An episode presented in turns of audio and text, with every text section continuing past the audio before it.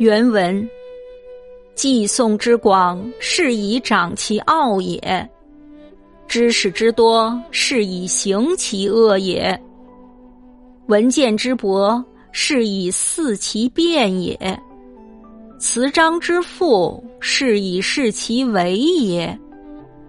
是以高魁季器所不能兼之事，而今之初学小生。皆欲通其说，究其术。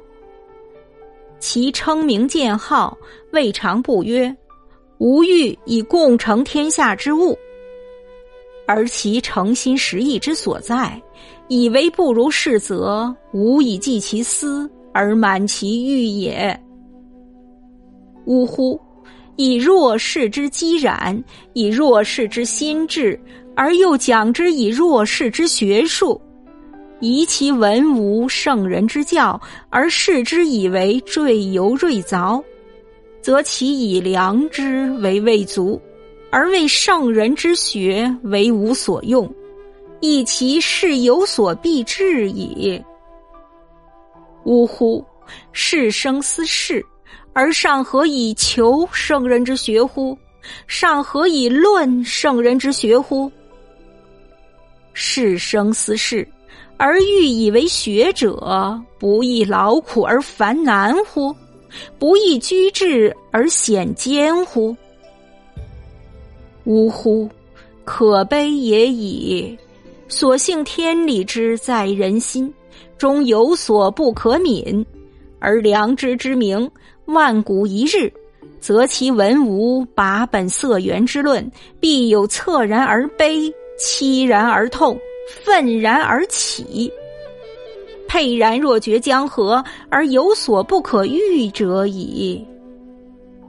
非夫豪杰之士，无所待而兴起者，于谁与望乎？译文：寄送的广博，恰好滋长了他的傲慢；知识的增多，恰好让他去为非作歹。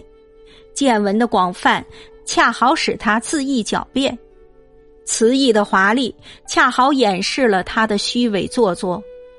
因此，高魁季气不能兼做的事情，现在刚入学的小孩子都想通晓他们的主张，穷尽他们的方法。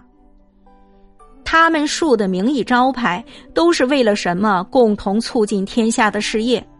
但真正的意图是以此为幌子，来满足他们的私欲，实现他们的私心。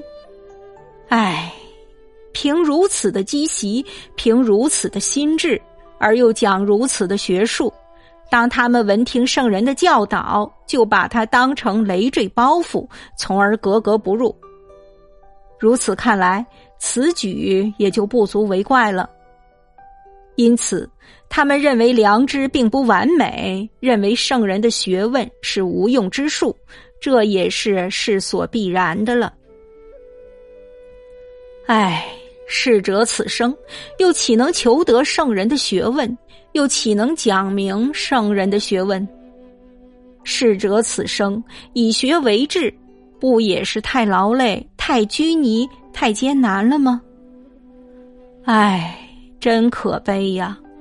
有幸的是，人心中的天理始终不会泯灭覆没，良知的光明万古如一日。那么，倾听了我所讲的把本色源的主张，一定会恻然而悲，凄然而痛，拍案而起，如决口的河水，一泻千里而势不可挡。若非豪侠之士自觉勇敢的奋起。我又对谁给予厚望呢？